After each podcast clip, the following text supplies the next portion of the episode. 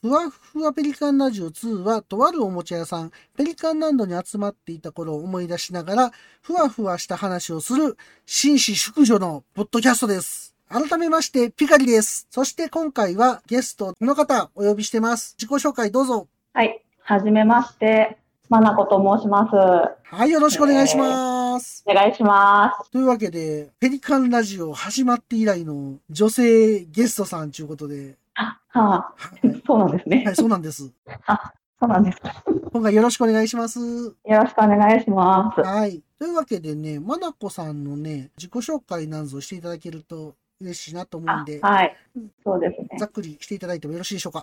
はい、あざっくりとね、はいそうですね。人並みにあの戦隊ものとかゲームとか、はいアニメとかを歩んできて歩んできて。大人になりました。はい。アニソンも大好きなので人からもよく言ってました。はい。ここ最近行けてないんですけど、はい、また再開してますので、はい今開けたし、はい。そうですね。はいうん。こんな感じですね。まあでも、あれですよね。人からって、うん、最近僕もずっと行ってないんですけど、あそうなんですよ。最近パソコンでもできますよね。なんかスマホとか。ああ、そうなんですよ。ねスマホとかパソコンとか、そう、あの、アプリがあったりとかするんですけど、はいあれもずっとその期間やってなくて、あ、そうなんですか。そうなんですえよ。ー。的に、まあ、車の中で歌うぐらい。うん うんうんうんうん。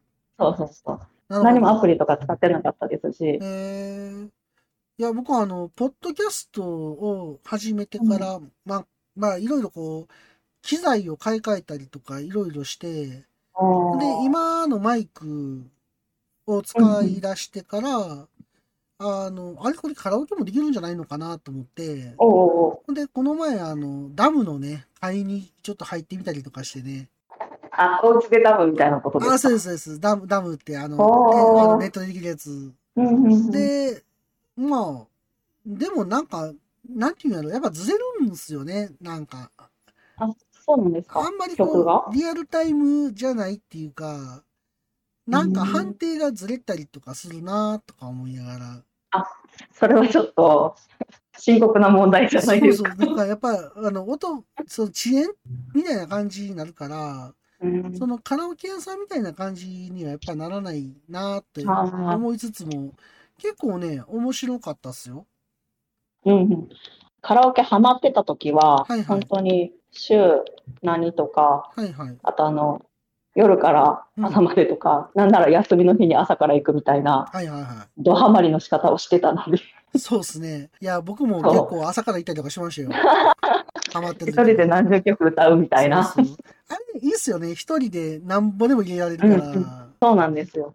もう、いいっすよね。アプリとかも入ってたりとかしたらは、いはい曲バンバンバンバンそこから選べたりとかするので、ですよね。あの、自分用のページみたいな。はいはいはいはいはういん。わかりますもうわ。早いですよね。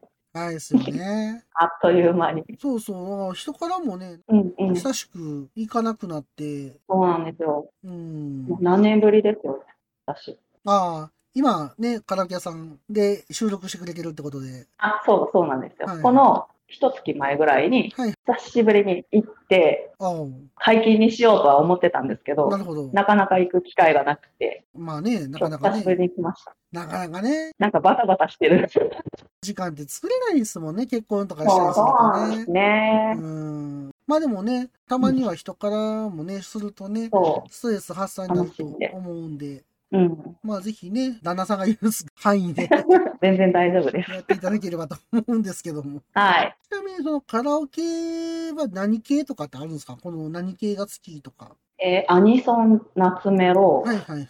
ボーカロイド。ああ、ボーカロイド。そうなんですけはど、いまあ全体的にだから、あの情報が全部ちょっと古いので、ああ、わかる。最近の曲が分かってないから、すっごいわかる。そわかりますわ。あの、もし誰かとカラオケ行くってなったら、はいはいはいまあ、1、2曲は新しい曲入れようかなみたいな感じで覚えるみたいな。あああ、なるほどね。とはもう自分が好きなバラードとか歌いまくるみたいな。そうやね。だから僕もあー新しい曲ってさ、アニソンしか仕入れてないっていうか、そうですね。確かにアニメ見るから、うんうんうんそっからオープニングとかは知るみたいな。そうそうそうそう。そうですね。だから僕、クリーピーナッツとかもアニメで知りましたもん。私は藤井隆から知りましたね、多分。関係ないとこから。そうなんや。そうそう。私、藤井隆さん大好きなんで。あの、藤井隆さん、この前なんか、うんな NHK だからなんかテレビ出てました、久々に見た。あおなー。んかテレビ出てると思って。なんかあの、一発撮りのなんかやつに出てたとか、あ、ファーストテイクファース出トテイてクました。あの、なんだかんだ。そその話題でなんかね、おテレー。ビ出てはりましたけど、うんうん、いやー、いいですね、あの人、明るくて。明るいですよね。うん。頑張り屋っていうところがま た、いい感じで。 そう、いい人やなと思って見てます。なんかあの、昔吉本出てたけどね、あの人。あ、そうです、そうです。最近出てないんかな最近見ないよあのね、吉本。誰かその座長さんとかの何十周年記念とかそういう時には、はいはいはいあはいの。お礼も兼ねてかもしれないですけど、あ新喜劇出たりとか。そうなんや。うん。そえー最近新喜劇見てないけど、う。うんうんうん。たまに見たら出てるかもしれないね、ほんじゃ。そうなんですよ。誰かの40周年記念とか。なるほど、なるほど。どうすか。まあでも、あの、なんだかんだ、はい。いい曲なんで元気に なる。そう。今も音楽活動してありますよ。プロデュースしたりとか。あ、そうなんですか。へえ。はいそうなんだ CD とかもちょこちょこ出したりとか。へえ。まあ、そんな感じなんですけど、音楽って、やっぱりあれですか、スマホで聴いてる感じですか、最近はずっと。ね。あ、でも私、そう。新しい曲はテレビとかから流れて、で、ここから YouTube 見に行ったりとか、この公式のね、はいはいがはあったりもしますけどい。、はいはいは基本ね、あの、古い曲ばっかり聴いてるんい。で、まあまあ持って。る CD とか、はいはいはい。確かに。そうそうそう、もう車の中の CD がいつまで経っても変わってないって いうね、高校とかその時の曲をまだ楽しんで聴けるっていいう。やーでも古い曲の方が、むしろ良かったりする感じそもうですね。するんやけどな。私、あの、サウンドトラック好きなんで、はいはいはいあのはい。曲に歌が入ってないっていうのも、うんうん。多分続けられる理由かもしれないです。あの邪魔にならないっていううか、んうん、わかるわかる。サントラもいいよね。そその昔のバンドとかって、シングルとか出すと、カラオケバージョンがあったんですよう。ね。あ、はいはいはい。最近って配信やからないじゃないですか。ああ、そっか。僕あの、ボーカルオフバージョンが結構好きやったりとかするんで、あちょっと寂しいんですよね、最近。 そっかうん。なあ、最近だから音楽聴くって言ったら配信になりがちやから、うあ。いや、そうなん私今悩んでるんですよね、配信。私、いまだにねはいはい、無課金なんですよ、これも。ああ、スポティファイでいいんじゃないですかあ、そうしたらいいんですかね。なんか私が欲しい曲、ほんまにあるんかなっていうのが心配で。ああ、あのね、まずそのアマゾンやったら、うんア。マプラ入ってた Amazon Music ら、アマゾンミュージッはクい結構聴けるじゃないですか。あ、でもなんか悪くなってないです、あれえ。なんかアンリミテッド入らんと、ああ、それもある。ねなんか最近悪いんですよね。あそうなんやかひどいんです。で、僕、あの、アップなルんかミュージック入ってるから、ああ、あんまりこう意識してないんやけど、それまでは、スポティファイですよ、スポティファイ。あ、はい。名前だけ聞いてて、私、あー入ってないんいです。やーもうぜひ、インストールしてください。スポティファイは、あの、無はい、料で聴けますんで。あ、そうなんですね。ただ、広告がたまに入るんですよ。ああ、私、最近 YouTube ミュージック見つけて、ああ、そういえばありますね。遅いんですけど、はいはいはい。そうそうあれも、曲一応最後まで流してくれるし、まあ、あ広告入るけど、はいはい。まあ、あの、Spotify もそんな感じです。あの、広告入るけど、あ、なるほど、なるほ流してど。くれる。なるほどはいそんな、まなこさんにね、おすすめのね、ブラウザがあるんですよ。おアンドロイド使ってはるんですかね。あ、そうです。なんで、そうなんです Chrome っていうブラウザを使ってるんやと思うんです。はい。で、そうです YouTube も、YouTube のアプリを入れてるんだと思うんです。あ、そうです、そうです。そうですよね。うん、なんか、最初から入ってました。ですよね。はい。ブレイブっていうアプリを使うと、うんバックグラウンドで再生してくれるんで、あの、へえ。 YouTube やったら閉じたら再生してくんないでしょ。あ、そうです、ね。開けっぱなしじゃないと。あ。うん、うん、うん。ブレイブで聞くとバックグラウンドで再生してくれるんで楽ですよ。そうなんや。はい。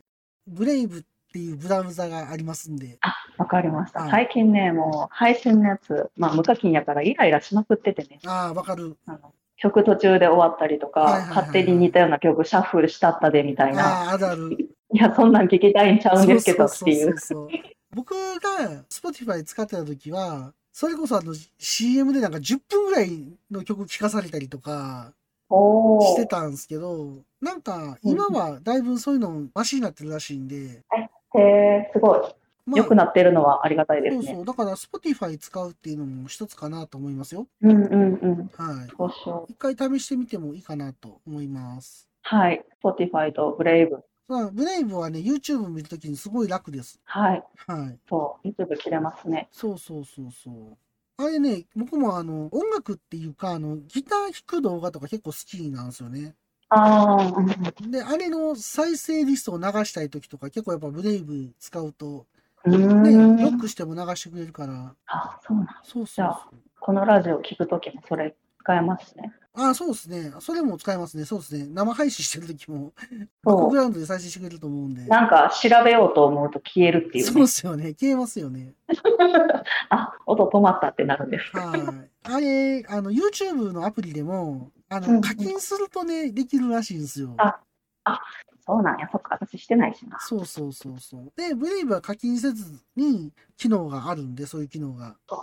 早速家帰ったら探します。まあ、おすすめですよ。また調べてみてください。はい。あと、3連休、なんかええことありましたはああ、まあ、ちょこちょこ遊びに行ってますね。日帰りですけど、いはい温はい。泉行ったりとか、ああ、いいですね。ご飯食べに行ったりとか、うん、ゆるゆると楽しんでます。いいですね。僕も今日、養老行ってきましたよ、養老。ほうほうほうほ養う。養老には何し焼肉買いに行ってきました。そうですね。あそこ、焼肉ロード的な。そうそうそうそう。で、今日はあの、ご飯焼肉しよっかって、おおー。昼ぐらいに言って、お昼をちょっと控えめにしまして、うん、ごちそうや。お肉を買いに行きまして、養老ミートまはいで。はい。ほはうほい。で、さっきまで焼肉してました。う。おー。そうそおう。腹いっぱいですね。 お腹いっぱいですわ、もう。サッカー見ながら。うちは今日は中華を食べにお昼に行きました。ああ、そうですか。そうなんですよ。で、夜ご飯は質素におにぎりにしました。ああ、なるほど。いっぱい食べたし、みたい な。そう 結構こういうの食べたしねみたいな。なるほど。中華は、あれですか、トークですか結構。今回は、いや、まあ、ちょっといろいろあって、近江八幡の、まあ、そこそこいいホテル中華にあ、めっちゃい行いこじゃないでうとしすか。たんですけど、うんうんうんうん予約取ってないから、うんいっぱいです、今で。入られんかった。は一回行ってよかったんで、行こうと思ったんですけいど、はいはい。まあ、それで今回は違うお店に行って、まあ、ちょっと待ったんですけど、そっちのお店も。あまあ、あで、も、美味しかったです。予約必要なんですね、やっぱホテルは。やし、お盆なんで、あそっか。多分みんな、家族集まって、ちゃんと予約してるんですね。確かに。そう私、今回は午前中に用事があったんで、時間も読めんかったんで、席取らんかったんですはけいど、はいはいはい。やっぱちょっとお盆舐めてました。いや、そうなんですよ。僕もなんか、お盆って概念あんまないから。そう、土日休みにちょっとかぶってるだけみたいな。いそうそうそうそうそう。なんか、養老見てめっちゃ人おって、やそうですよ、本当。なんでと思った。ごあ家族とかね、そう、お盆かーってなりました。朝、スーパー行ったんですけどね、はいはい。やっぱオードブルとか、すごい出てましたよ。ああ、なんそれでもよかったな、そう別おに。家で食べるんやな、みたいな。いそうっすね。や、でも、焼肉はいいですよ。いやー、焼肉美味しかったっすよ。いややっーぱ養老ミートは飛騨牛になるんですけど、なんかうん美味しかったっすね。うん、美味しかった。そうなんですね、養老ミート。飛騨牛ですよ、飛騨牛。岐ああ、はい阜の方やからかな。はい、うはい。ん、飛騨牛って書いてあったけど、美味しかったっすよ。うん。そうですよね。なんか飛騨牛割と、なんかリーズナブルっていうか、そうそうそうそう。ありがたくないです。なんかね、近江牛って高いじゃないですか。そう、あばうん、バカみたいって言っちゃったそんですけうど。そうそうそう そう。何これみたいな。高いじゃないですか、なかなか近江牛って。うん。まあ、差しとかがすごいんかもしれないですけどね。うんままあね。で、それに比べて、ね、ヨーロミートさんはまだあ、ね、そう、そうなんで割すとよ。買いやすいというか飛騨牛って。うん。そそうそうう、そそっかそっう。か。私、あの、並びの、トータっていうお店とか行きます。へえ、そうたえっとね、富士のあったあった。太郎の田あったあったあったあった。はいはいはいはいはいそうはあそことかも買いにい。行へったえりとか、、あの、お店もあるから食べに行ったりとなるかほどなるほど。しますね。でもやっぱあの辺のお店は絶対混んでますね、今混回ん。でますね。いや、めちゃくちゃ混んでましたよ、うんマジで、本当に。もう恐ろしいことに。ねえ、まあまあ、お盆なんやなと思いました。うん、もうどこもかしこも人がすごいです。そうなんですよね。まあ、そんな感じで本編始めていきましょうか。はーい。それでは、ふわふわペリカンラジオ2始まります。始まるよ。はい。で、ここでオープニングテーマが流れます。ははい。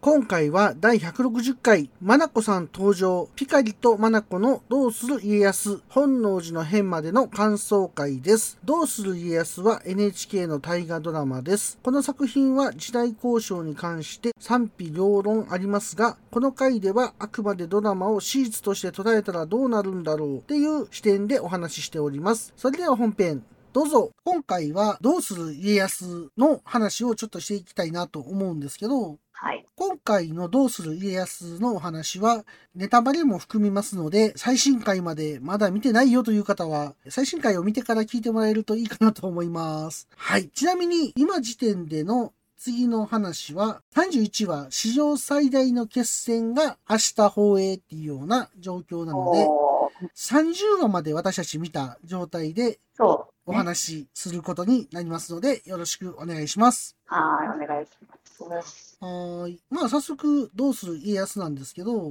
はい最初僕始まった時に、うん。どうなんかなと思ってたんですよ。おーちなみに、まなこさんは、はいはい。最初始まった時は、どう思いましたえっとね、楽しみやーって感じ。楽しみやでしたね。なんか、その前作あったじゃないですか、大河。えー、鎌倉殿のあー、 13人。はいはいはいはい。あれが相当暗かったんですなよ、かね。ったっすね。そう。で、最終話に松潤出てきたじゃないですか。はいはいはいはい。で、あのくらいから NHK もなんか特番とか流したり、このバトンタッチとかって言って、はい。松潤とあの前の主人公の、はいはいはい。えー人とか出して、はいはいはいあの対談させてたりとか、はいはいはいはい。次に向けてこうボルテージ上げていく感じになってたんで、そうですもねう。まんまと乗せられて、あ、流れで。もう楽しみにしてましたけどね。ななるほんどか今度のやつは明るそうやなと思ってて。ああ、確かにね。いや、でも、最初僕はなんか、明るすぎて、うんなんか重厚な感じがなくなるんじゃないかなーって逆に思っちゃっうてん、て。大河らしさっていうか、そうそうそうそう。ただ、これまでに大河らしさなんて一切失われてるやつもあったから、うんうんうんうんまあ、そもそも東京オリンピックの話とかあもあっあ、そたうですね。し、土管ですかね。はい、晴天をつけなんて大河なのかっていうのもあったし、うまん、あ、ちなみに晴天をつけは僕めちゃめちゃ好きなんですけど、すごい面白かった。あ、そうだね。渋沢栄一。そうですね。あれ、はいね、すごい勉強になったし、うんうん。渋沢さんはは、やっぱりこう旅行とか行くじゃないですか。ああ、だかはいらはい。渋沢さんの痕跡ってやっぱあるんですよね。うん、いろんなのに関わってはるから。携わってる。そうそうそうそうそう。だからすごい面白かったし、なんやかんや言ってタイがずっと見てるんですよね、僕ね。ああ、そう。私も大河、でも最近ですけど、わりかし。あ まあでも、晴天をつけは見てたし、あ、うはいはいん。いはい。俺や、でも面白いですよね。面白いですよね続けて見てれば。大河ドラマっていつから見てんねやろ見出したのは、真田丸からかな。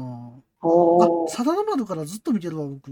あ、すごいですね。うん、55回目のサダ丸2016年から、サダ丸、女女子直虎、セゴドン、お伊お。達、直太郎見たんですかすごいですね。直虎面白かったっすよ、僕。結構好きやった。あれ、音楽が、ほら、菅野さんだったから。そうっすよね。そうそうそうそう。私でも見てはないんですよ。CD だけ買ったっていう。マジっすか。あそのうね、すいませんな感じなんですけど。結構面白かったっすよ。なんか、機会があれば、まあ、見てもらってもいいかなと思うんですけど、お僕ー結構好きやったかな。うんだからそこからずっ女上司。と見てますね。はいおまあ、ーそんな状況なんですけど、鎌倉殿の13人が本当に暗かったじゃないですか。そうなんですよね。もうなんか、かわいそうなんですけど、そうそうそう そう。いや、なんかもう怖いわって思うぐらい。そうそうそうそうそう。もうキャラ変わってますもんね、最初と最後。そう、そうなんですね。テレビでも言ってたけど、着物の色がだんだん黒くなっていくっていう。ああ、確かに確 かに。ほんでまあね、鎌倉殿が意外と重厚な感じやったんで、うん最初は結構おちゃらけてたんですけどね、あれそうですね。なんか、まだ明るかったっていうとあれですけど、ねえねえ。みんなね、うんうんうん。楽しそうやったんですけどね。そうそう、だんだんだんだんね、もうちょっとうん暗くなっていってたって話であれなんですけど、あの、どうする家康もね、あのうん、タイトル聞いたときは、確かにこうう、ん家康っていろんなこう局面があるから、うん歴史上、あ、いそういですねタイトルだなって正直思ったんです。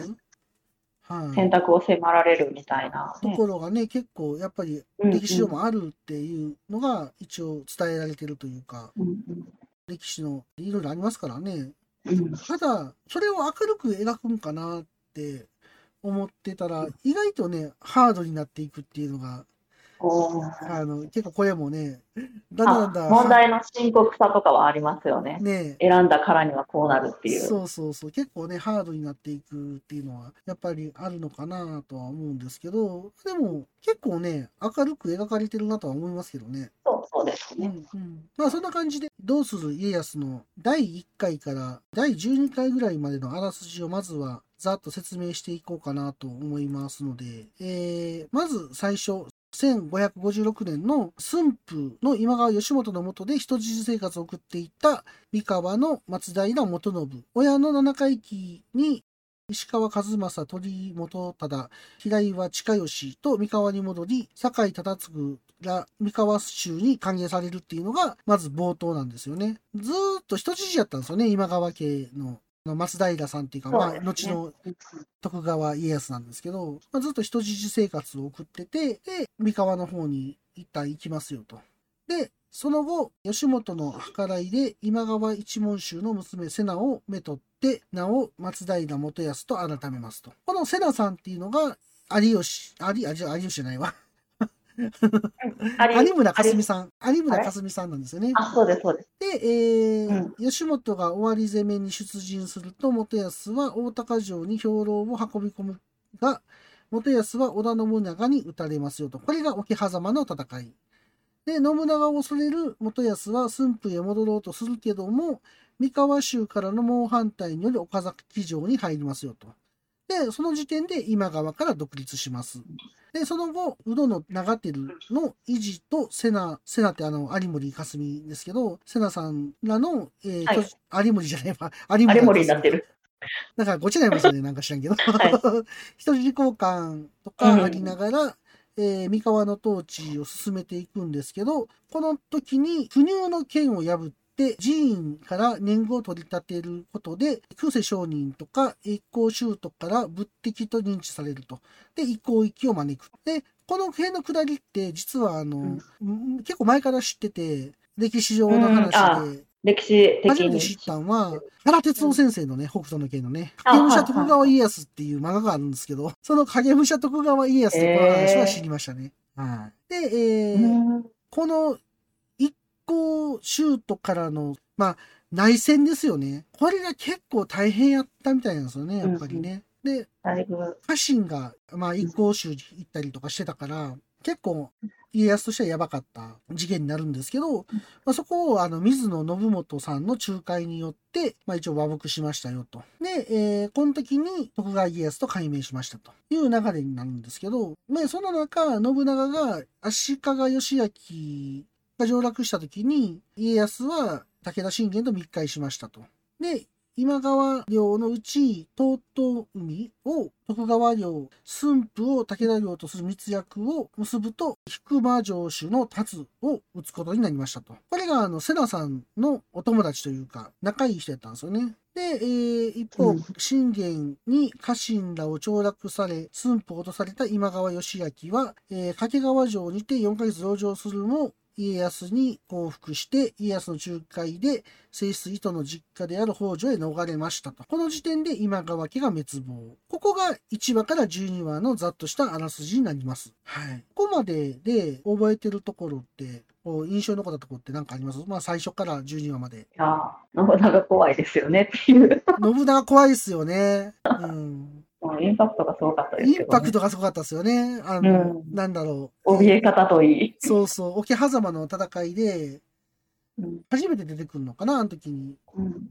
なかなかの怖さですよね。そうただあの歴史上の織田信長ってうんこうずっと怖い怖いとか、うん魔王みたいなの言われたりとかしてるけどそうですね。実はなんか優しい人やったんじゃないのかなって思う節もあったりとかして、うんこればっかりはね分かんないですよね。そうですね。うん、結構ね、いろいろ言われますね。ねなんか、やってることひどいっていうのも、まあ、いろいろ言われてるけど、でもそのいろいろやってることの裏だったりとか理由があったりとかそうそうそうなんか別に本人が天下くぐってあれ、 そう、うんねあの意味ちょっと違ったとかって最近言われてますもんね。だってうん僕らが子供の頃見てた、聖徳太子、聖徳太子じゃないって今言われてるから ね。え、そうなんですそうそうそうそうそう。あの、めっちゃ話聞く人。あ、そうそうそう。めっちゃ話聞く人で、あの、真ん中に聖徳太子がおって、横に子供みたいに連れてる、なんうかんうん、栄養を見さされたと思うんですよ、子供の頃に。あ、あれ違うあれ違うんでおっさんやったみたいな感じになってるらしくてす。、なるほど。あれ大使じゃないってなってますからね。誰の絵っていうあ。いつ誰やねんって いう。そっか、顔が違うのか。だ想像部かが。ら、あの、今僕らがこう、分かってることっていうのは、実は違うかったりとかもするし、そうですよね。後からね、ねえ誰かが言ったことみたいな。そうそうそうそう。いろいろね、社会の教科書とか変わってるらしいんでね、あーちょっと見てみたいですよね。 どそううでなんすよかね。分かってきたことによってね、ね全然習ったことと違うかも。そうそうそう。まあそんな話なんですけど、まああと、松平元信がすげえ頼りないっていうか、まあうんうん家康がすごく頼りないなーって思いながうんら、やうんうっん。ぱ見てしまう。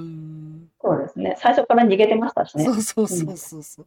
ただ、ちょっとやっぱり気合い入れて、あの、兵糧をこう、わーってこう運んだりとかしてたじゃないですか。うんうんうんうん。でも、あれもなんか実は信長の手のひらに転がされてたみたい な。なんかえーみたいな。 まあ、なんかね、うん、なんか結構、周りに助けられてる感が。ああ、そうですね。三河のね、人たちが結構うんうんなんかちゃんとしてくれるとしいっうかか。りしてるから、そうそうそうそう。まあこの人らに認められるのにも、うん。それはそれで大変。そうですね。正直、ちょっと、そんなんで生き残れるのかなって僕は思ったんですけど、そうですね。うん。でもなんか、可愛さもありますよね。 うん。その中に。うん。あ最初、弱いんかなとも思ってたけど、はい。やっぱりその今川家の嫡男をちょっとこのいいようにこう持ち上げてたりとか、はいはいはいはいはい。戦う時とかもちょっとわざと負けてたとか、ドラマの中ではそうなってますけど、はい。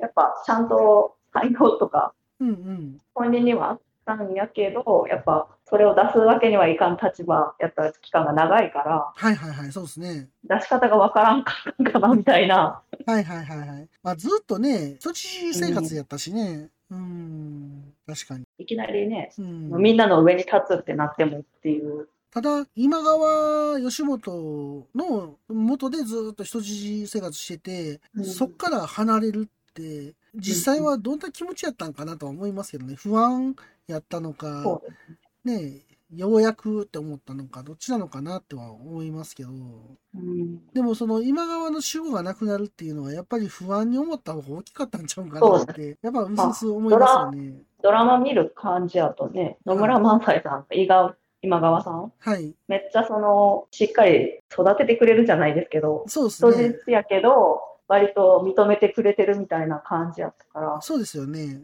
多分あそこは過ごしやすかったんやろうなっていう。過ごしやすかったんですよね。そ確かに。最初の頃のあのうん家康って、結局なんか流されてる感がすごく強いうなそうですねっ。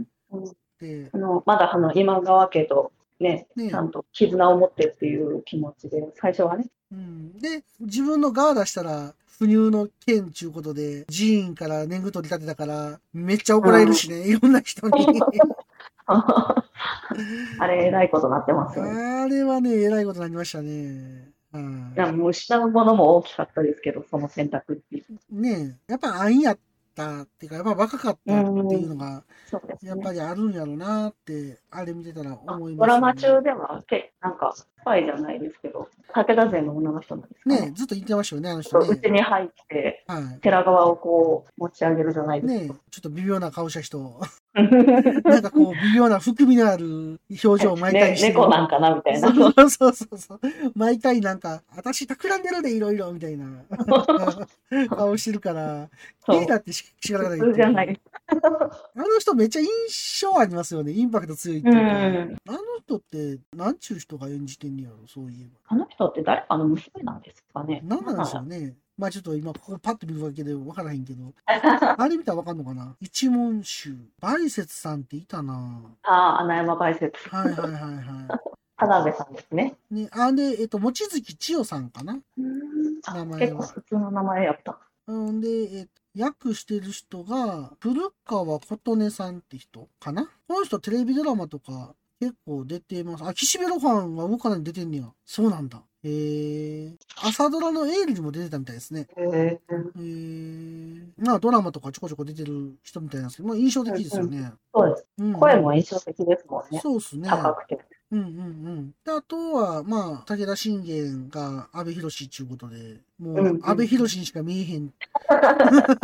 武田信玄には見えないなって思いながら見てましたもん。そうなんか 何人かなから。何シーンなんかだから入るよね。ほんまに全然見えねえわ、武田信玄と思いながら見てました。いかついのは間違いないけどってそいうう。そうそうそうそう。あかんわ、ローマとか行くんちゃうかなと思いながら見てましたよ。 そうどこに向かうかなっていう。うんそうそうそうそう。まあ、じゃあ次、第13話から25話に貼っていきましょうか。ちょっと飛ばしますけどね。世界が認めたジャパンオリジナルカーエンターテインメント映画「アライブ・フーン」の監督の下山天です映画「アライブ・フーン」ブルーレイ &DVD 絶賛発売中ですぜひ買ってくださいよろしくお願いします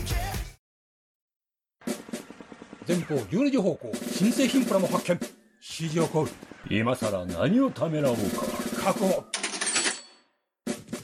右3時方向噂の工具発見これぞまさに転入確保左9時方向ずっと探していた棟梁が飛んで火にいる夏の虫とはこのことよ確保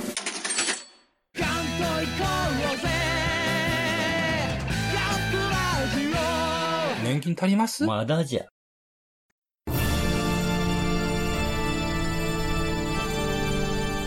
あーはっはっは山よいカレー好き悩みを申すがよいあ松尾も総帥様何を求めればよいのか私は分からないのです私はもっと刺激が欲しいんですでは助けようそれは毎週金曜日深夜更新サバラジュを聞くがよいははーははービックビックじゃぞ13話から25話ということで、はい。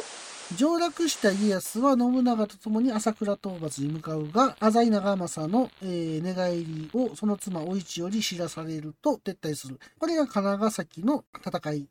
で、その後、えー長政から長楽を受けるも、家臣からの進言で織田軍と共に浅井朝倉軍を破る姉川の戦いですね。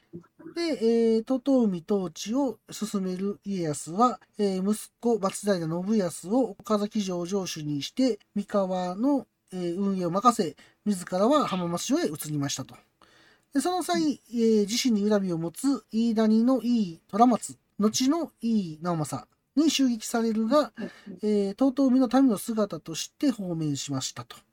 で同時期、えー信玄は徳川の人質であった松平源三郎が奪われたことで、えー徳川領への侵攻を開始。家康は信長、あー家康は信玄の策により大敗して、えー家臣たちの犠牲によりかろうじて生き延びる。で、えーその後、えー信玄とい信長は、との決戦に挑もうとするが、病により甲斐に撤退して、息子の武田四郎勝頼に後を託して亡くなる。で、えー信玄の死後、えー信長は浅井、えー朝倉勢や室町幕府と滅ぼし天下統一を進める。同時期、瀬名はおまんから、えー女が祭り事をするように訴えられる。で一方、信玄の三回忌を終えた勝頼は再度三河に侵攻。家康と信長は大量の鉄砲を用いて武田勢を仕留めますよと。でその後、えー家康と信家康と、えー信康は織田にの家臣になるけども、瀬名は、えー武田の患者、さっきのあの印象的な望月千代さんと接触して、えー瀬名と、えー信康を、えー武田に引き入れようとする千代に対し、瀬名も自らの、えー謀略を計画する。武田との内通は、えー信康の妻五徳によって信長に知られ、えー手始めに信元が、えー処断される。でそれが自らの警告と悟った瀬名は、えー側室、えーえ信康を味方にすることで、えー、筑山の謀略を本格的に行い、これを察知した家康は瀬名から慈愛の国を作るということで、信長に対抗する計略を告げられると、計画に乗った勝頼と戦をする不利を演じる。しかし勝頼が暴露し、計画は頓挫。ん信長から初段を任された家康は二人を助けようとするが、瀬名は全ての責任を背負って自害し、信康も後を追うというので、25話までがここまでのあらすじになります。はい。ちょっとざっといきましたけど、長政がね、なかなかね、ドラマの中では、んなんでっていうような感じはあるんですけどね。なんか、いまいちこう、弱いっていうか、なんていうか、動機が弱い。ああ、そうですね。なんとなく信長、やっぱり信じられへんから、裏切ろうみたいな、なんか、そんな風にしか見えなかったドラマではああ、まあなんか、信長に義はないみたいな。言ってたけど、なんか、うん、ちょっと、信長についても先がないっていうちょっと安易ちゃうかなって思いながら見てたんやけど、僕は。まあ、全然説明ないですもんね。まあでも、浅井長政言うたらね、もう、ほんまにね、長浜の話じゃないですか。ん。だから、それがやっぱり、僕としては、まあ、長浜住んでて、なんかすごく気になるというか、気になるところなんですけども、あとりあえず、そう、長政イケメンでよかったってああ、と確こがかに確かに。あんまりいい感じに描かれないですもんね、長政って。うん確かに。長政イケメンでほっとしたっていなんう。か、割と珍しいケースかなと思うんですけど、うん、長政いイやーケメンまあでもうんよかった。よかった。うん。で、えー、朝倉軍を、まあ、姉川の戦いに破るんですけど、朝倉の領地って焼き打ちされるんですよね、歴史上は。だから、桜の領地って焼かれて埋められるんですよね。そうなんだ。はい。で、あの、近年それが発掘されて、あの、ここに、あの、こういうのがあったっていうのが、だんだん分かってきてはいるんですけど、いや、なかなかの怒りを勝てたんやな、っていううん。感じですよね。でも、信長は、浅井長政のことすごい信用してたんですよね。ああ、泣いてましたもんね。うん。あの、家康に言われたとき。あ、そうそうそうそう。で、歴史上でもね、でもすごい信頼してた感があるんですよ、やっぱり。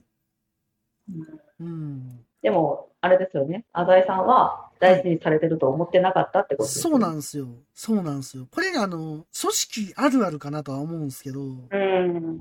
やっぱりね、そうやって思っちゃうことも、やっぱあるんだろうな、うんうまあ、下手くせえしね、あの人、信あ長さん。 あ。うんうんうんうん。その表現が下手くそっていうのは後に描かれるんですけどね。こういう理由でね、下手くそになったんだよ、みたいな。 おーそう。信じてた人にまあ裏切られたみたいな感じになってますけど。はいはいはい。え、でも、あの、泣いてる時は可愛かったですけどああ、信長ね。ね。なんか友達に裏切られたみたいになってるっていう。そういうことやと思うんすよ。やっぱり人間なんで、そんな、やっぱり、そうなるんじゃないかなと思いますよ。うん。で、やっぱりその、信長って、やっぱり心ねっていうか、実際はやっぱ優しい人なんやろうなとは思うんですよ。だからそういうのがちょっと描かれてんのかなってうん。思ったまあ、かな。そうですね。なんか、純粋さっていうか、そうそうそう。不器用なんですよね。そうん。でも、家康大好きなんで、う。うん。そうですね。家康にうさぎうさぎ言いながらも、そうそうそう。あの耳のくだりは毎回なんなんやろうと思って見てました よ。ね岡田准一さんもテレビで、あれはちょっとやりすぎたって言ってましたけどね。耳のくだり必要と思いながら毎回見てましたね。うん。ちょっと強すぎひん愛情みたいな。あれしかもすごい流されましたね。うん。面白かったけど、そう。あれもびっくりしましたけど。あれはかなり衝撃ですよね。何回かしますよね、あれ。耳。走るやつは1回だけあ、そうでしたっけじゃないですかね。 なんかもうインパクト強すぎて何回も知るそようそうそううななんですよ。印象があるけど。なんはか、小さい頃には耳元で食ってやろうかって言ってるし、いはいはいはいはい。多分これの続きで、まあ、同じようにじゃないです けど、はいはいはい。だいぶ激しになってましたけどね。あの食べてましたけどね。何やったら。うん、そうそう、叩いてましたけど。してやろうかって言ったから、やってもいいよねって思ったっていう。 思った。もう、なんかね、あれはかなり衝撃でしたね。うん、怖いと思いました。そうそうそ うですね。魚炎状態になってから株っていうね。怖い怖いと思いながら見てましたけど。まあでも、家康、めっちゃビビってるんで、微動だにでき ず。あ、でも面白かったけどね。うんね、もう人家になってるしみたいな。まあでもね、そんな感じであれなんですけど、まあ、浅井長政うんのお市の下りで、あゆの話があるんですけど、なんか、あゆの話。うん、あゆのお話がちょっとなんか思ってた話よりちょっと変わっててあそうなんだっていうのがあったりとかあとは信康がかわいそううん。息子の信康ねかわいそうやなあ感じかな僕あのセナの話知らなかったんですよこれ見るまであ、そうなんですかはい僕セナの話全然知らなくてあそんなことがあったんだってこれで知ったんですけどうん全然知らなかったですね、これ。は私、この、亡くなる前から、はい一応、そろそろ亡くなるんやって思うのが、はいちょっと怖くて、 い。うんうんうんちょっとしばらく見るのをためてたっていうか、録画してたのでうん。、ああ、はいはいはいはい。で、ああ、ちょっと怖いな、みたいな感じで、まあ、最終的には見たんですけど、はいはいはいはい。結構ね、ショッキングな話ですよね。うん、そう、そうなんですよね。なんか、まあ、スパイをね、ね引き連れてみたいな、またこの、館がめっちゃ綺麗なんですよね。ああ、確かに確かに。夢見る感じっていううか。ん。ねセナがあの自害するシーンとかね。うん。うん結構ね、ショックやったかな。んもうその時ね、熊本行ってたんですよ。ああ、あの、おばあちゃんが人食やいう話で。うん、熊本のいとこの家で見たんですよ、そこ。 おお、そうそうそう。うん、ヘビー。なんか、おかんとかと一緒に見てて、なんで昔の人こんな、そんなすぐ死ねるんやろな、みたいな話しながら見てた記憶があるわ。ね、セナさんって、私、あの、全然詳しくないですけど、悪女みたいに言われてる、みたいですね。現代では。ねで、有村架純がやるってなってて、はいはいはいはい。あ、どうするんかな、みたいなふうには思ってたんですけど、はいはいはい。まあ、終始すごいいい人で、そうっすよね。で、息子とかが、ちょっと精神的に病んでいくのとかを、はいはいはいはい。ねちょっと気に病んで、で、私がずっと考えてたことをはいはい相談しようはと思うみたいなことで、武田勢の方にね、い。ね話を持ってったんですよね。うん、そうですね。なんかこれってすごい、すなんていうか、現代的な考えですよね。うん、夢のような話ってね、当時は絶対思ったでしょうね。ねこれってほんまにね、今もこれってできてるかって言われるとで、きないですよね。うん、まあ、理想論に確かに近いっていうか、うん、やっぱりそのね国と国があったらどうしてもそんなやっぱ仲良くはねできないですよね。一つの国が困れば他の国が助けて、うん、また違う時に他の国が困ったら、うんそのところが買うんじゃなくて助ければいいっていううん、考え方ですよね。だから本当はそうしていけばねうん、いいいいって話なんやけどやっぱりその隣にすごい資源があったりとかするとこれって、でも上の人から見たら簡単なことかもしれないけど、はいはいその場にいる人が、そこにある昆布をあげたってやって言われてあげられるかなっていう。まあそういうことですよね。うん。だからやっぱり難しいんですよね。うん、でもこういう考えがこの時にあったとしたらすごいなとはやっぱ思いますよそうね。そうですねう、ん、でこの時思ったかな。ううんん。感動はしましたよね。うん、はいで、息子さんもなんか頑張ってましたし、ねやる気になってた。え賛同する人も絶対いてたと思うんですよ。うんうんうんまあ、できるかできへんかはあれやけどそうですね。武田勢がもしそこに賛同したところでうん。多分どっかではやっぱり破綻してたと思うんですよね。あね。うん、全部が全部やっぱりそういうわけにいかないですもんね。うん、難しいですね。うなんか、誰かが計略とか使って、誰かをそそのかせて、すぐに途端にダメになるっそうそうそうそてういう、その信頼関係だけで結ばれてるみそうなたいんな。ですよね。結構脆い構造になってしまうから、うんなかなかね、難しいですよね。なかなか大変なうん。とは思いますけど。まあだから、やっぱりね、今の現代でもできてないことうん、やけど、まあそうできたら一番いいっていう、そうですまあおね。話ですよね。あの話をみんなに理解してもらわんと結局成り立たないし、うん。ね、次の代の人が全然理解してくれんかったらすぐ終わる。うん、ただ、信長はまああれやったけど、家康って結局、江戸時代っていう長い時代をこう築いたわけじゃないですか。うんうんうんそう考えたら、こういう考えって、ある意味取り入れてたんかもしれないですよね。うん。まあ、信長みたいなのではダメやっていうのはね、もう見えてたし、あのうん。でも秀吉みたいなんでもダメだ。だから自分はやっぱりもうちろん違う方向でっていうのはあったんでしょうね。うんそうでまあでもなかなかね、これ見応えのある流うん。れの話やったと思うんですよ。そ正直僕、この25回まで、うんあ飽きずに見てましたね。あ、そうですよね。全然楽しみだったもん。うん。なんか展開早いですよね。展開早いですよね。やっぱり。うん。あ、すっげえ長生きの人やし、まあ確かそに。れやろうと思えば、 ねこうなるんかなっていうのもありますけど、まあ、でも、激動の時代やったっていうのもあって、はいはい。それは全部なるそうと思えば、ねすごい速さやなっていう。まあでもあの、セナのその計略をした時うのん信長は怖かったですね。すげえ怖かった。 なんかもう、信じる人にどんどん裏切られるみたいな感じなんですかね。ねえ、なんかセナも辛かったやろな。裏切り許さないみたいな。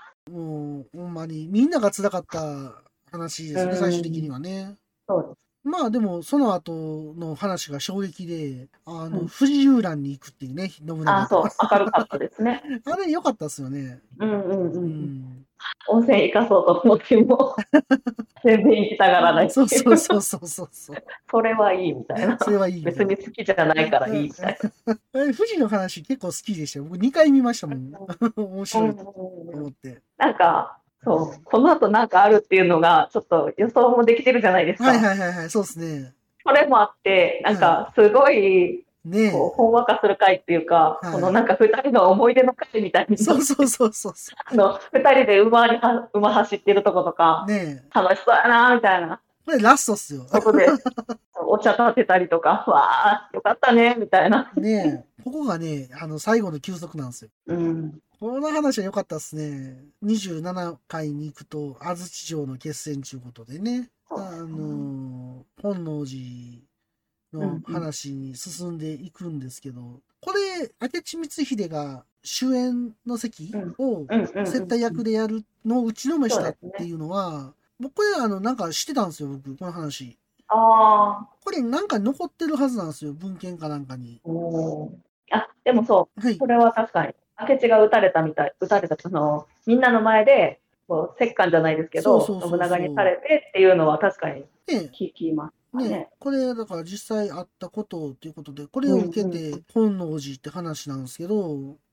えそんな愛なんって思うんですよねこれいつも思うんうですけど、ん。これは本能寺の変はもっといろんな思いがあっていったまあ、んじゃないのかなとは思うんやけど、ドラマ的に、うん、どうしても家康の目線でっていうので、家康の目の前で起こったことしか結構出してきてないじゃないですかほ。んでこの後で語られてる文献とかも江戸時代とかに書かれたりとかしてるから、ああ。確かに。ほんまか、とか。ね家康さんの見た目で書かれてる可能性もあるよね。まあでも、めっちゃ、なんていうか、しょぼい人になってましたね、明智光秀。 ヒそうですね。ーみたいな感あじになってましたもんの。、タイみたいなのが腐ってるかもっていう、はいはい。あ、船、船だっ鯉け、かなマスでしたっけ恋、あ、恋か。恋が匂う。あれを、そう、プンプン匂い出してっていう、多分、一応、明智さんはね、はい。腐ってるわけないと思ってるから余計にムカついたんですよ。これは、あれですね、策略なんですよね、うん。家康の。この、公の場で、うん、腐ってるかもしれないものを出したっていうことで、うんうん。信長自体も貶めるし、うんうんうんそれを貶めたことで、余計に、まあ、信長も超怒るみたいな。うん。そうそうそう。めっちゃ怒ってましたね。うん。信長さん、人接待するのとか好きやったんですよね。あでも、うん、好きやったみたいですね、実際はね。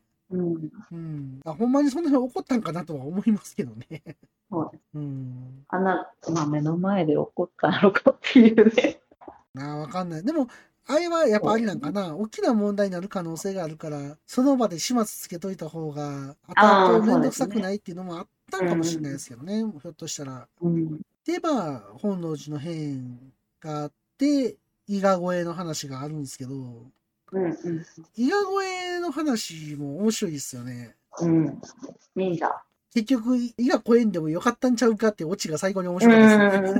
ん。あいつ親切にしてただけやんけみたいな。なん か疑心暗鬼ですよね。ああのくだりめっちゃ面白かったですね。うん。あ、普通に来てるやん。そうそうそうそうそうむ。しろそっちの方が早いやそんう。そう。あの、伊賀を超えるか、よそのルートで行くかっていうので、家臣が分かれるんですよね。う3手に。ん。 3手に分かれて、そのうちの2手が危ない道やいう話で、うんうんうん。ほんでもう、意で会われへんかもしれへんって、その時言うてたのに、そう。その二手に分かれたところは何もなく て、そうそう。あ、ほんまに言ってたんやっていう。そう先ついてるみたいな。うん。そうそうそうそう。甲賀側の棟梁みたいなの、鬼太郎先生なんですかね。はいはいはいはい。あの、顔がまたうさんくさいっていうね。ああ、いいですね。そう。何言ってても、はい。なんか策略みたいに見えるっていうね、そうそうそうそうそう。普通にいい人でしたっていう。そう、あれが面白かったっすね。うん。ほんで、この伊賀越えで、うんうん。あの半蔵半蔵、服服部。部半蔵もなんか、伊賀出身で、なんか誰々っていうもの は、どうのこうのって言うてるけど、誰も知らんっていうのがちょっと面白かったな。知らんのか本い番、本番のこと言ってたんかなっていう。 大丈夫なんかこの人みたい な。ここに来てみたいなうん。あれが面白かったんと、一向一揆の下りあたりで分かれてたんうん、本田正信ですよね、多分。で本田正信のキャラクターって、松山ケンイチさんあ、そうそうそうそう。ですよねそうで、その本田正信さんって、さっき言ったあの、影武者徳川家康って原哲夫先生の漫画であ、は、はい。結構かっこいい役なんですけど、おーまさかこんなコミカルな役になってるとは思えなかった から、かなりびっくりするっていう。歌うように出てきましたからね。そうそう。あれ人面白いですよね。うん。面白い。引っかき回す感引っかき回す感じでね。で、家臣に加わって、鷹の世話から始めますみたいな。そうそうそうそう。加わって、またね、あの、話に加わっていくんですけどうん、なかなかね、この伊賀越えの話面白かったですよね。そうですね。あの、赤飯炊いてるかなんか で、毒飯来る言うて、全然帰ってけえへんっていう。忍びの者たちが出てきたまま、そうそうそう。毒味ってそんな時間かかるんかみたいな。大丈夫なんていう。あれがめっちゃ面白かったですね。うん。そうそうそう。ね出てきてすごい勢いで食べるってすいっうね。ごい聞いてあげてましたよね。わら、腹減ってますもんね。で、何も言ってくれへんみたいな。 いけますよ。うん何も言ってくれへん。こ そこも面白かったですね。う。うん。うん。策略かと思ってましたけど。ねえ。ほんで、30話で新たなる覇者ってことで、信長が撃たれて、で、秀吉がすげえ速さで帰ってきて、うん。そう明智を撃つっていうね。ですね。で、秀吉が次の天下人になろうといろいろ策略を練るんですけど、お市さんはね。再婚して。そうそう、そんなんさせるかっちゅう話で、あの、おしさんは、あの、信長の妹になると思うんですけど、まあ、そんなことさせるかっちゅうことで、えっ、と、柴田勝家と結婚して、で、織田家を盤石の門としようとして、えー対立していくと、そうですね。話なんですよね。この、室剛がね、すごいですよね。うん。なんか、すごいですよね、この 人。なんか、勇者義彦に出てたんああ、ですけど、まあ、あの時にすごいな、この人、めっちゃ面白いなと思ってたけど、ずっと面白いですよね、この人ね。 なんか知らんけど。監督との相性とかもあるんでしょうけど、ああ、なヨシるヒコほど、とね。か、うちの面白いやつの時は、はいずはっい、と遊んでますよね。そうですよね。 これ、どうする家康でも、結構なんか、ね、秀吉っていい役ですよね。うん。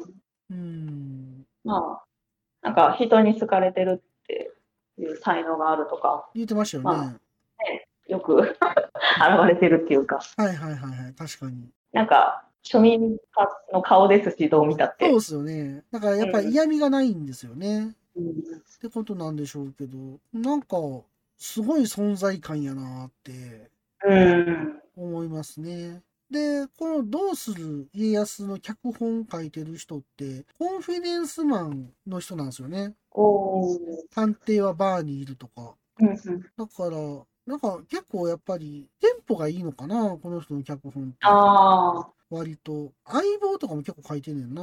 へえ。あ、そうなんです。うん、まあまあ、こんな話でね、あの、脚本も面白いなって思うんですけど、うんうん演出もね、結構面白いですよね。結局これ監督ってずっとあれなんかな同じ人なんかわかんないですけど、こうね、面白いなーっって思いますね。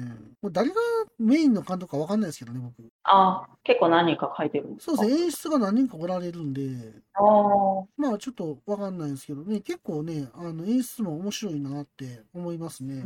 はい。まあそんな感じで、こういろいろこう紹介してきたんですけども、はい。今のとこあの、真田、真田、真田勢があんまり出てこない ね、言えてない。真田勢がね、ええこれから出てくると思うんで、それがすごい楽しみやなって思ってるんですけど、そううん、武田が今滅んで、これからね、出てくるかなって話で、ちょっと話の中でも出てましたもんね。これから真田がどうするかみたいな話してましたもんね。うんうんはい。まあ、あれですよね。明智さんとかうちに行かんかったのも、この辺平定戦とどうしようもないとそかうっですていうね。ので言ってましたもんね。まあ、あの、行ってる間にね、攻められたりとかするかもしれないですからね。うんうんうんうんうん。まあそんな話であれなんですけど、結構ね、史実にも基づきながら構築されていってるのは面白いなってやっぱ思いますよね。うん、そうですよねし。かもなんか現代風にアレンジしてるっていうか、うんううんうん。ん、わかりやすいっていうのは一番いいですわかりやい。すいですね。確かに。うんうん。そうなんですよ、なんか、誰の心情も、とりあえず、現代でも通用する心情っていうか、まあ、はいはい当たり前かもしれないですけど、なんか、なんでそう思ったんかが、ちゃんと理解できるっていうそうですね。の。時代劇って結局、はいなんでそうなったんかがわからんくって、そうですね。うん時代的にで、なんでそう思ってそうしたんかがわからんみたいなところありますけど、まあ、そこら辺のちゃんと、地じゃないですけど、ちゃんと着地させてくれてるっていうか、ね。そういうところもいいですよね。あなんとなく理解できるから、ああな、ちゃんと流れに乗ってるっていう。はいはいはいはいはい。確かに。見てて、たまに、いや、そんなこと思わんし言わんやろって思う時もあるんやけど、 あのうん昔の人が。と思うけど、まあ、それはやっぱ分かりやすくするためのギミックなんやなとは思いますね。うん、確かに分かりやすい。あとあの、僕やっぱりこの、どうする家康でめっちゃ好きなんが、やっぱエビすくいですね。えー、ビースクリーですね。あれめっちゃ面白くないですかあだんだんノリ良くなってくるでしょ 最初ここあええやろ。 AI も聞いてたのにみたいな。あの、エビすくいが定期的にっていうか、たまに出てくるのがそうですね。面白い。面白いっすわ。ねあの、酒井忠次さんかな、うん大森奈緒さんうんうんうんがいつも踊り出すんですけど、 そうですね。エビすくい。エビすくい、踊った私 私ですみたいな ね。覚えてますかっていう最初から。はいはいはいはい。言ってましたもんね。うん。いろんなところ でね。そうそう。もうなんかね、ちょっとエビすくい踊りすぎっすよね。 いろんなとこで。めっちゃ勢いいいし。めちゃめちゃキャッチーやんって思いますよね。言われ事といえばエビすくいすそるうそうっていう。そうそう。特にエビすくいしか言うてへんねんけどな、あれ とか思いながら。面白いですね、あれね。面白い。ねまあ、あとあの、石川和正さんが松重さんということでね。まあ、あの、すごいなんか、インパクトありますよね、あの人も。こんな感じで、まあ、あの、最新のとこまで来てるんですけど、なんか、この演技が良かったとかありますこのキャストが良かったとか。あの、イーさん、はいはいはいはい。あの子顔整ってますよねっていう。あー、なんかね、朝一でゲストに出てましたよ。えータイガー、前の前の渋沢さんの時も出てましたよね。あ、はいはい、出て、あ、息子さん役やったかな弟あ弟やったのかな徳川のなんか出てましたよね。人、なんかすごい、最初私あの人のことはいはい。女はの人やと思ってて、いはいはい。男装してるんやと本気で思ってたああんー、です確かに女の人っぽく会話してるもんな。よ。うん、徳川の最後の人かななんか施設団かなんかで一緒にパリかどっか行って言ってまますしたよもんね。ね。ああ、そうだ、そうですね。あの時見てて、すごい顔整ってる女の人なんやなって思ってて、女の人かなう人なんかなって思ってて、あの辺りから普通に CM とかでも見るようになって。うん、そうですね。この人、あの、仮面ライダー出てますからね。あ、そうなんです仮ね面。ライダージオンに出てますからね、この人。そうそうそう。まあ僕も知らなかったんです けど。うん、仮面ライダージオンに出てるらしいです。結構ね、あなのん子はか舞台とかも出てるってなんかで言ってたうな。ん。なんかあのねな、朝ドラ見た後にいつも朝一うんでや,、やるんですけど、それいつも録画してるんですよ、僕。なんで録画してるかって言ったら、朝ドラの感想たまに言うんで、うん花大さんとか、なんか、あアナーウンサーの人が、なるほそど。の感想が聞きたくて、そこだけ見たくて録画してるんですけど、たまに特集が面白くて見てまうときあるんですよね。そうそうそうそう。で、その時に、うん、この人が岡田さんの時は見ましたね。あだ誰さん岡田、まああの、信長が死ぬ前みあ、はたいいなはい時はいにはい。あ、僕それも見た、見ゲたスト。で、うんうん、呼ばれてるやつは見ました。結構面白いですよね、あれ。 あの、正直見ると。そうなんですよ。これあの、信長もあれですけど、家康もなんかだんだんだんだん笑わなくなっていきますよね。うん、そうですよね。うんもあの富士を一緒に見た時もどういう気持ちなのかな、もう切り替えてんねかなっていうのもありますけど、そうですね。織田信長と一緒に、このね息子もお嫁さんも亡くなってる状態で、しかも亡くなっている理由って、うん、こいつが、そうそうそうそう。まあ、なんとかせえって言ったからっていう、そういうことやもんな。後の始末はお前で考えろみたいな。なんかその辺の下りって、影武者徳川家康でも描かれてて、うんやっぱあの、すごい思いがあったと思うんですよね、やっぱ、うんそこって。だから、実際は憎かったんやろうなとは思いますようね。ただ、まあ、織田信長は家康のことめっちゃ好きやから、うん、そうですね。まあ、それでもなんか言うこと聞かそうと思って脅してたところはありますよね。うん、いや、でも、ねえ、なかなか、あれですけど、この、岡田真一さんやったっけあの、小田信長。純一純一さんうん。あの人って、シリアスな役とかする人なんですかあの人は。普段から。なんか、その、体鍛えてやるので、はいはいはいはい。鍛えてやるって言っていいかわかんないですけど、はいはいはい。あの、SP の役のやつとか、ああの、ファブルって、あ、ああ、してるしてる。ああれも、まあ、面白い部分もありますけど、普通に格闘してる時とかは真面目な顔してるっていうあか、の、ファブルは見た。確かに。そういえばこの人やな。ははははは。うんうんうんなうるんほどなるほど。なんていうんですか、なんか求められるのがどうしてもそういうストイックな方に、はいはいはいはい。本人も多分ストイックなんでしょうけど、なるほどね。だなっちかゃらうんですね。結構演技の方でもそんなに面白いのに逆に出てないような気がしますけど。ああ、なるほど。で、えーっと、家康役の松潤さんっていうのかな。この人は、最初僕、家康の顔見慣れなかったんですよ。あちょんまあ、げ姿が。 なんか、うんでももうだんだん慣れてきましたね。そうですね。うん。も普通になってきまう、しちょたん。まげも全然普通ですね。うんあの、こそってるのと かも、頭の上を。はいはいはいはい。あれ、なんか突然それになりましたね、あれね。うん、そうそう。あれ、男だったらってことなんですかね。あの、E さんも名前変えたぐらいから。ねえ、なんか、やっぱあるんでしょうね。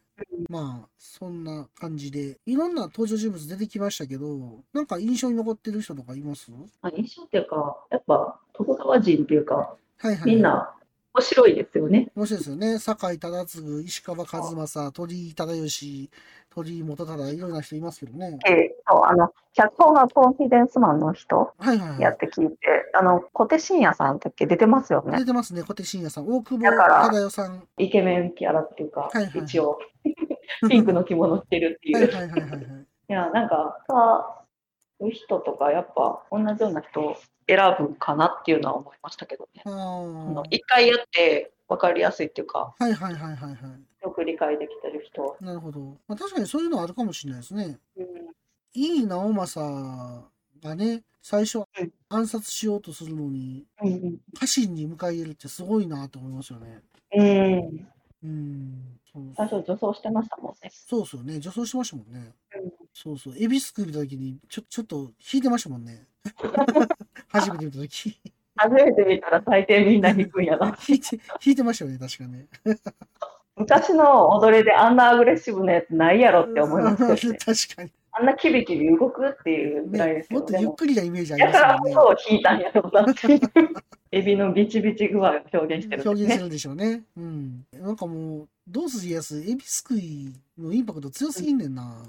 そうそうですよね。小田さんの前では徳川家康がカニすくいって言ってましたね。カニすくいやってましたね。 笑ってもらおうとして。そうそうそうそう。まあそんな時もあったねって感じですよね、今からしたら。うん、うん。なんか、うん生。きてたらよかったかって言われるとちょっと違うんですけど、はいはい。まあで。も、小田さんいなくなって寂しいっていう寂しいですよ気持ちなね。そうなんですよね。寂しさはありもまうす見。れねえかっていう、もう回想しか出てこんのかと思うと、確かに。これから、まあどんどん進んでいくと思うんですけど、うんまだまだ長いですよね、これ。年末ぐらいまでやるんですよね、これ。うんまだね。あ期間も長いですし、ね家康の人生も長い。長いですから ね。うん、まあだからこれからも楽しみやなと思うんですけそうそど。うですね。うん。行動をはしょるのかって感じですけど。そうですね。結構これの終わった後に、あの、どうする家康ツアーズみたいなのやってるじゃないですか。うんあの、実際場所行ってこんなんでしたよみたいな。うん巡るあれ面白くないですうん。あの、終わりの時間にやるやあ、つ。そうそうそうそう。僕あれ毎回楽しみにしてるんですけど、あれ、今回出てる人行ってますね。なんかね、前の時はそんなことなかったのにね。そう。今回松潤が行ったりとか、そうそういそうろんそなう。人が行ってると思って。なんか有、有村さんも言ってましたもんね。うん。なんか有森さんって言いそうになるんですけどね、毎回。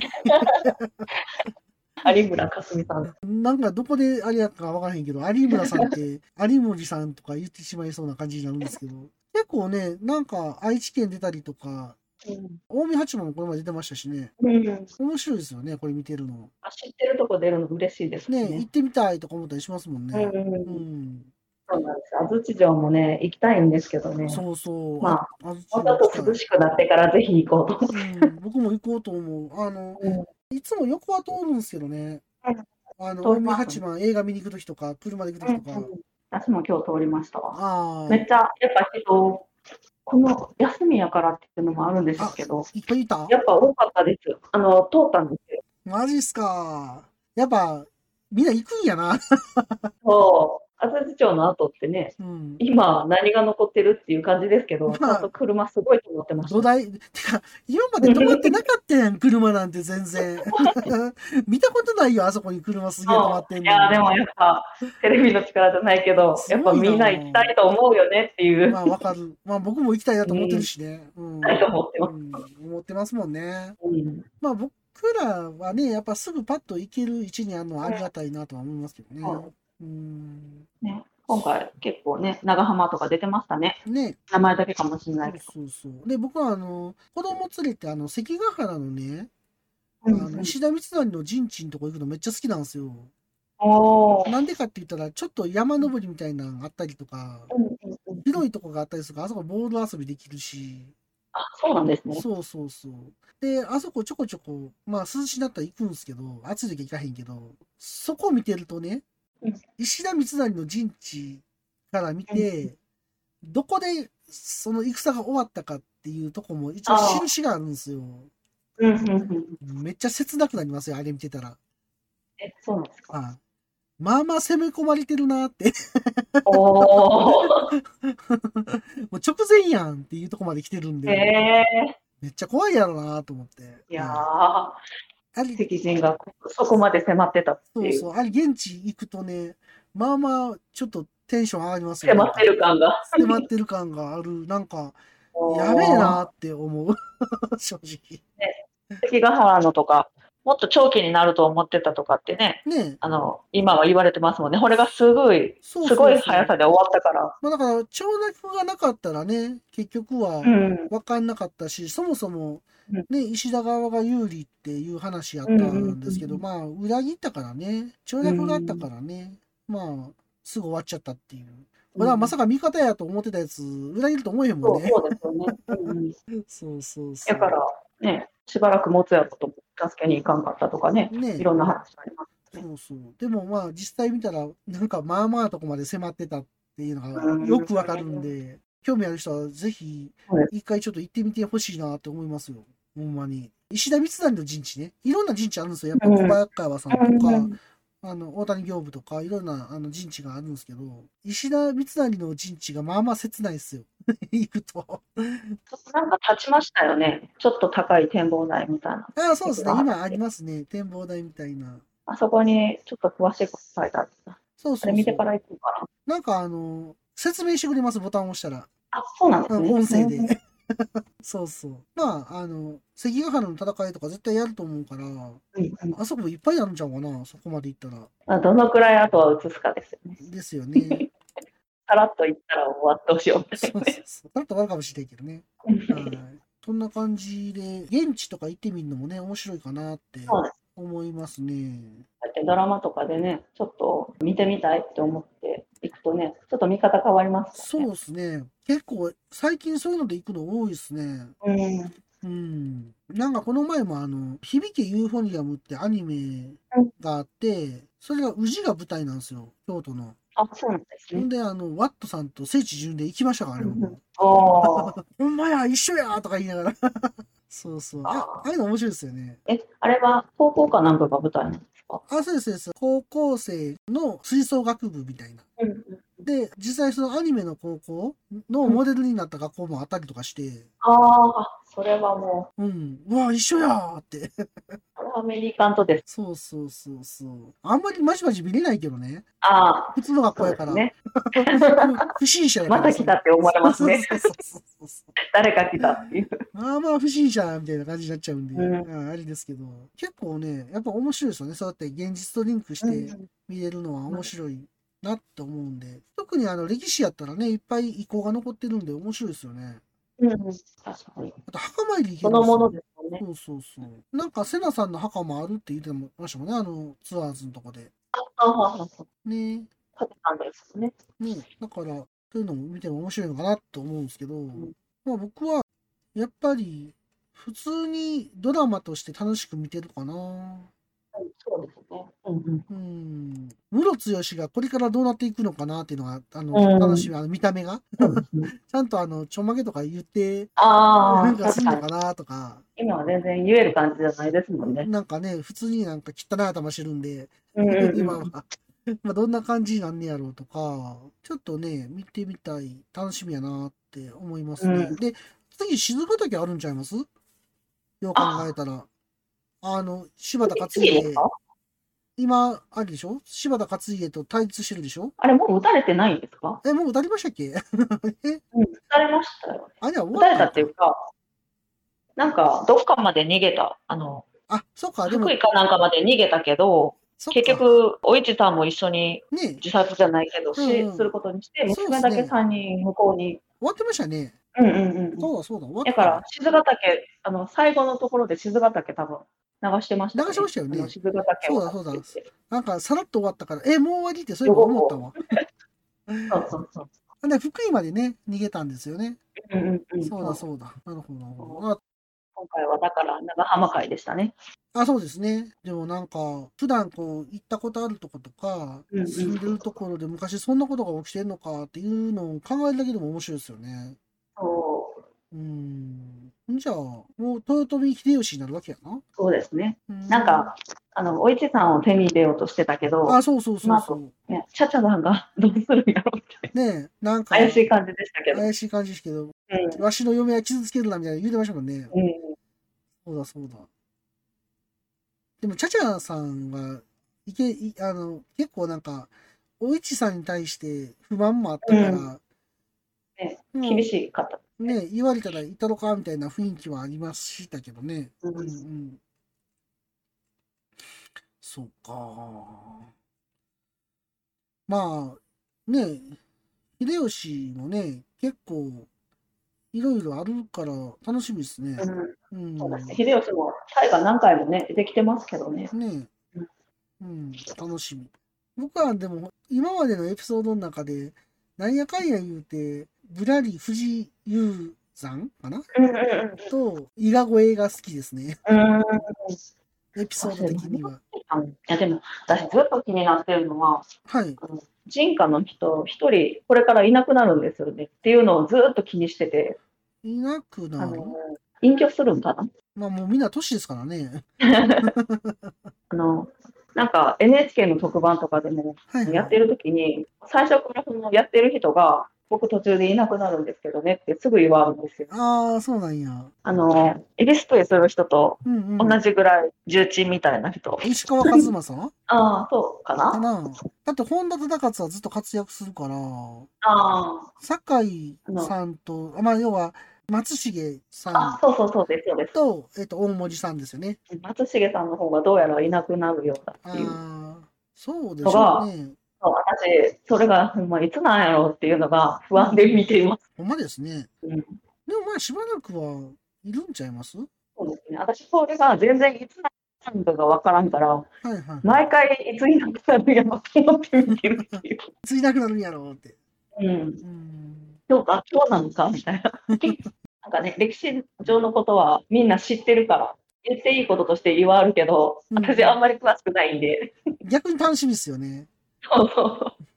確調かにべたら分かってるのかもしれないんですけど、年代とか。そうですねそうですね。調べたらすぐわかりますけどね。そうそうそいや、あえてね、調べずにね、う。うん。見るのそうそうはそう面白いと思うんで、うん、そのままで楽しみにしてもらったらいいかなと思いますけど、うんそこはそう します。そんな感じかな、うん。松重さんって、うんこの前の朝ドラの「カムカムエヴリバディ」でも、うんめっちゃいい役してたんですよ。そうなんですね。はい。なんで、最近この人、NHK よく出てるなって、なんとなく思ってます。うあの人、あの、おげんさん、はあえすみません。ちょっと全然関係ないことで取り乱しました。どうした どうしたの びっくりした。あの、おげんさんっていうの知ってますあの星野源がああ、知ってます、知ってます。やってる番組。あれ、今日じゃなかったっけああ、僕見てはないから、あれやけど。しまった、録画するの忘れたっていうので衝撃を受けたんです けど、まあ、それとは別に、あの、おげんさんのサブスク堂っていうのを、はい。今テレビでやってて、これの時に出てきてますわ。松重さん。あ、そうなんや。あ、確かにある、サブスク堂って。そう。ほうほうさんっていう役で。そうなんだ。あの、この人、すごい音楽詳しいらしくって、はいはいはいはい。この人が、星野源さんと一緒に、おげんさんと一緒に、今自分が聴いてて、ちょっと気になる曲っていうのをピックアップして、聴かせてくれたり、へえ。ゲストの人と喋ったりっていう。うーん。なんかやっぱ、人柄的に、ね、あの、いい、いい人っていうとは、簡単すぎますけど、はいはいはいはい。あ、そうなんですね。そう、面白い人ですね。へ迷え。惑役でこすけのど人も多趣味っすよね。うん。へえ。なんか相撲が好きって言ってたし、この前。うーん。でも孤独のグルメはいやらしいで、なんかもう出たくないってあ、言ってたそうなんですか。もうなんか食べるのしんどいって。でも、そんな毎回見てるわけじゃ全然ないですけどはいは、いすごい量食べるなとは思ってますうけど。ん。で、この人もともとお酒飲むけど、うんお酒飲めないから、うん。ゴロ、あの、役柄的に下戸なんですよ。はいはゴロちゃんが。ああ、孤独のグルメは。なるほど。だから、役的に飲めないああ、から余計辛いっていう なるほど。言ってた。うん。そうそう。そうなで年末のコメントがいい加減やめたいって毎回言ってたのがめっちゃ面白いっていう。特番みたいなのやってますよね、でもあうん れ。いい加減やめたいって毎回言うてはる。 そうなんですよ。演技の他に食べないといけないです。そうなんですよ。だいぶ食べるのしんどいみたいですね。うーんう。ん。そうなんですよ。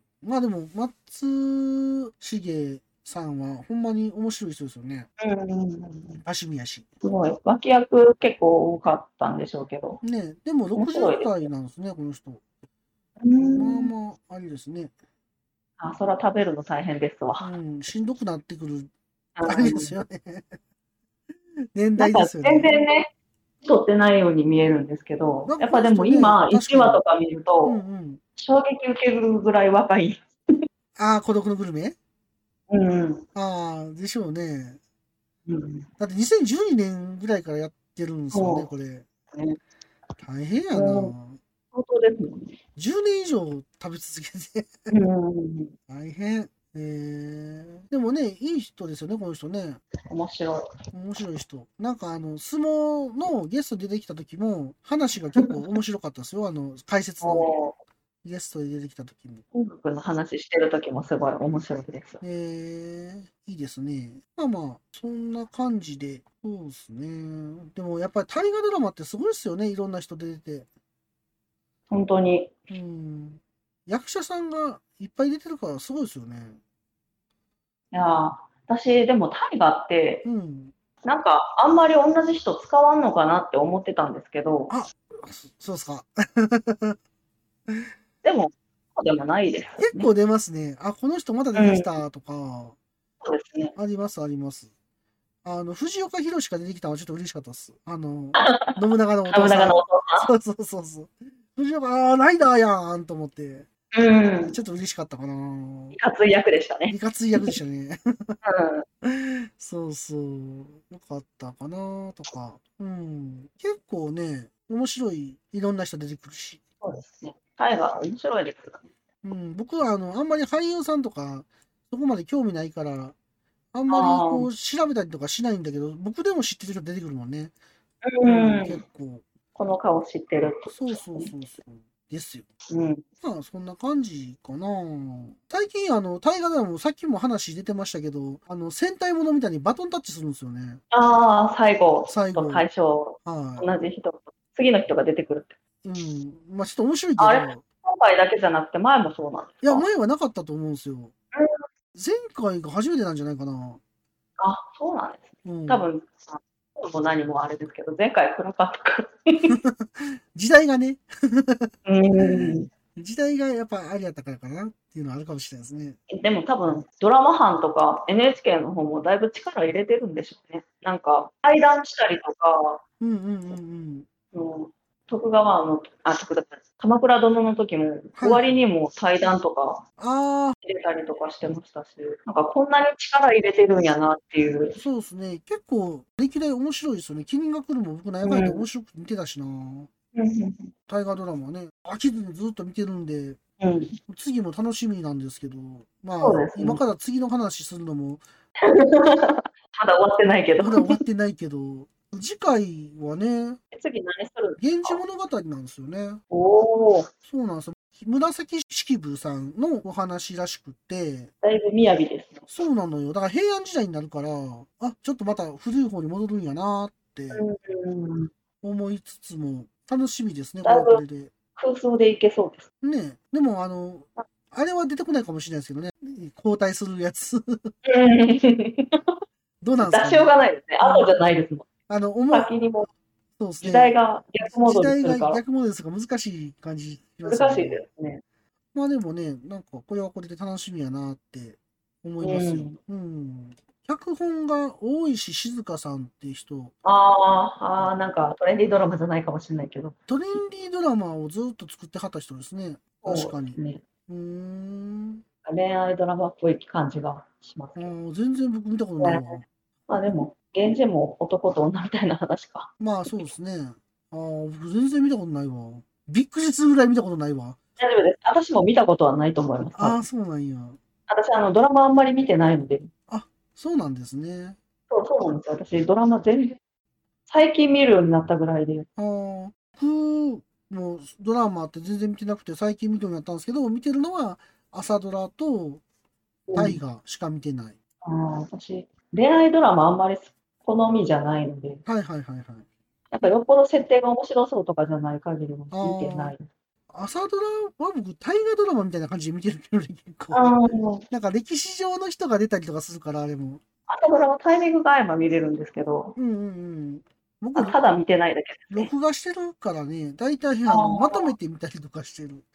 見られへなんかん1。週間後とか何曜日かもやってませんでしたっけあの、土曜日に、あの、BS でまとめてやってたりとかはするけど、そうそう。まあね、朝ドラと大河は、また欠かさず見てるって感じですね。 うーん。いや、でも面白いです。面白いです。はい、まあ、そんな感じでね、どうする家康、これからもまだまだ続くと思うんで、楽しみに。楽しみにしてますよってことで、そろそろ終わっていこうかなと思います。はい。はーい。おっさんになっても、まだガンプラなんか作ってるんですかいつまでも男の子みたいでいいですね。おっさんがガンプラの話をする番組、好評配信中です。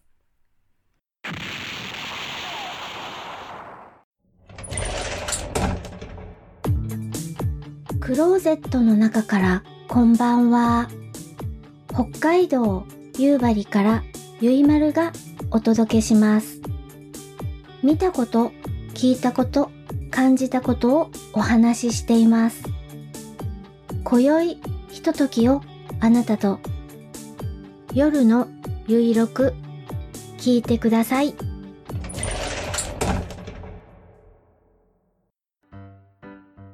パパはお仕事の合間にママはお料理をしながらお姉さんは数学のお供にそして僕はおい、うるさいぞ。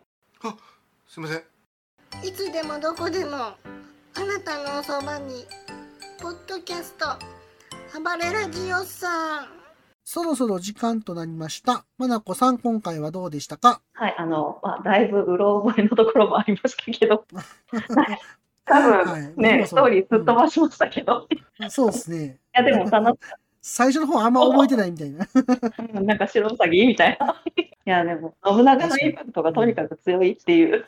そうですね。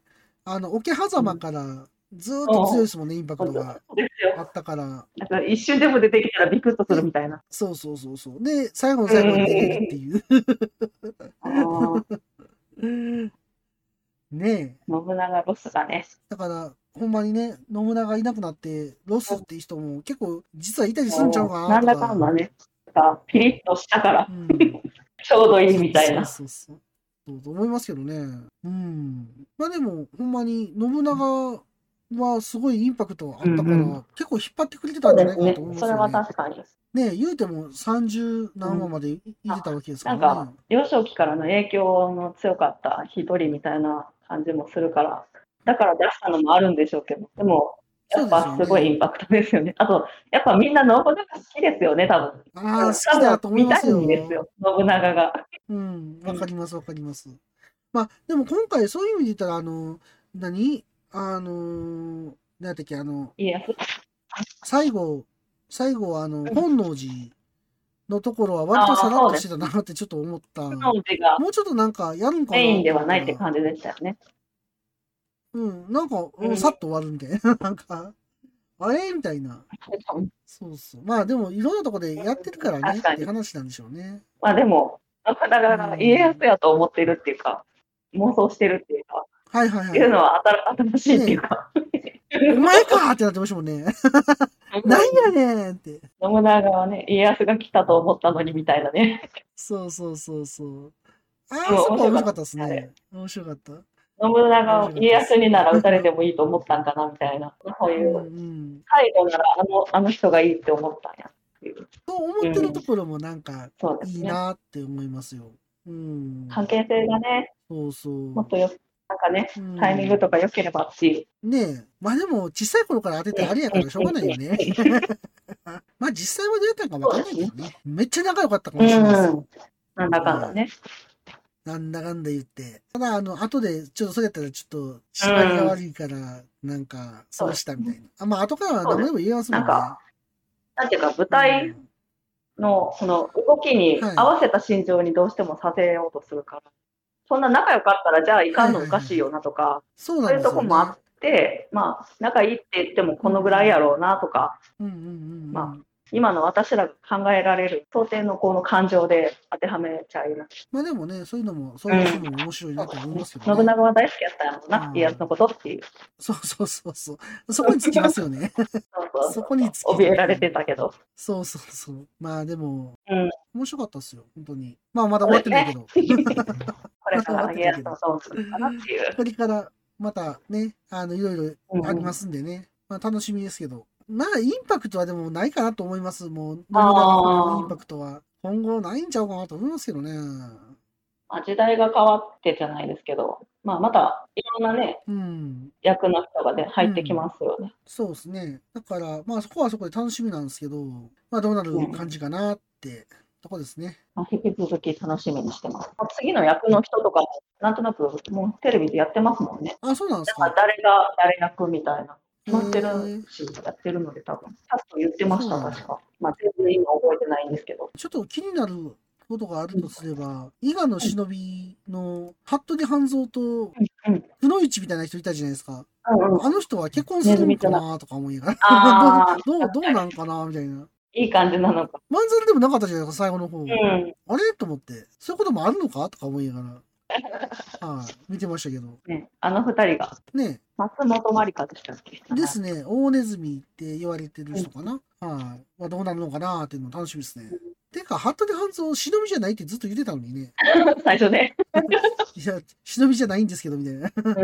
言ってたけど。でもね、部下みたいに使えるんやから。うん、まあ、忍びですよね。うん。そんな感じかな。まあでもね、まだまだ全然楽しみ。で、あとはあの、全然関係ないんですけど、本田忠勝役の山田裕貴さんって人あ、はいはいはい。この人はあの、前、夏空っていう連続ドラマ、小説、うんうんで雪次郎っていう人の役やってたんですけどもう僕雪次郎にしか見えないんですよ毎回見た らそうなんですね。もう雪次郎って毎回思ってますあのリベンジャーズでしたっけあリベンジャーズも出てんのドラ。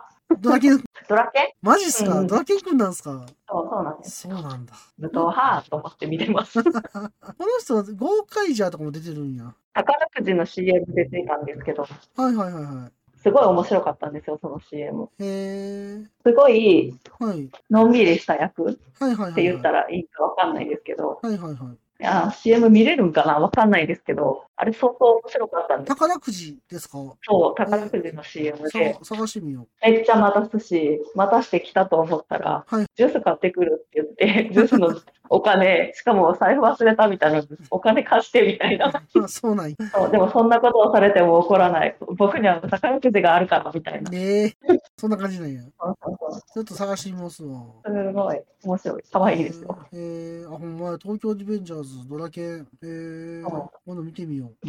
キングダムにも出てんねや。すげえな。いろいろ出てるな、この人。うんえー、なるほど。というわけで、今回、いろいろ話してきましたけども、はい。ここで終わりましょうか。あ、はい。ふわふわペリカンラジオ2では皆様からのお便りをお待ちしております。ノートの紹介記事に掲載しているメールフォームからのお便りや、ツイッターでハッシュタグペリカンラジオをつけてつぶやいていただきますと、番組内でご紹介するかもしれません。また前半トークの写真や本編の補足情報、この回だけのイラスト等、ノートの方に掲載しておりますので、よかったら見てください。YouTube のチャンネル登録や高評価なんかもいただけると嬉しいです。ということで、それでは、まなこさん、締めの言葉お願いします。えーびすくい、えびすくい。エビすくい、エビすくい。はい、えびすくい、えびすくい。エビすくい、エビすくい。はい、ありがとうございました。ありがとうございました。